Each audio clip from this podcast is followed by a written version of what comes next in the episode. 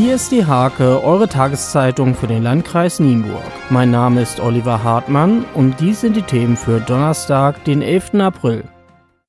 Fast 35 Jahre nach dem Mord an dem leidenschaftlichen Hobbyangler Wilhelm Redberg am Weserwall in Nienburg beginnt am 8. Mai am Landgericht Verden der Prozess gegen seinen mutmaßlichen Mörder. Die Staatsanwaltschaft hat einen heute 55-Jährigen wegen Mordes angeklagt. Er soll Wilhelm Redberg in der Nacht vom 3. auf den 4. Juli 1984 ausgeraubt und mit einem Stein erschlagen haben.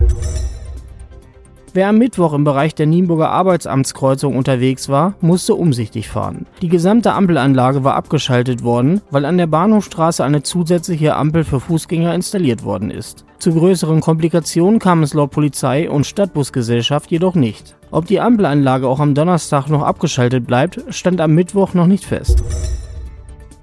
Martina Hasbulatova und Dimitrios Savidis haben mit Unterstützung der Nienburger AWO-Mitarbeiterin Umida Umarova endlich Jobs gefunden. Die AWO hilft Geflüchteten und Migranten bei der beruflichen Integration in Deutschland.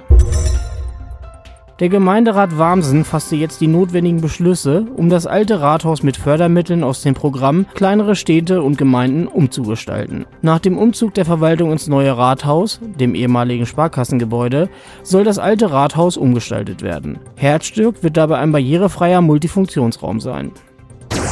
Zum Sport.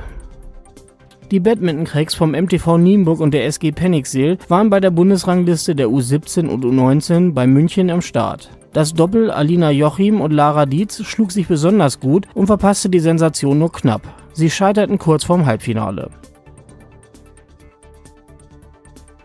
Diese und viele weitere Themen lest ihr in der Hake am Donnerstag oder unter www.diehake.de.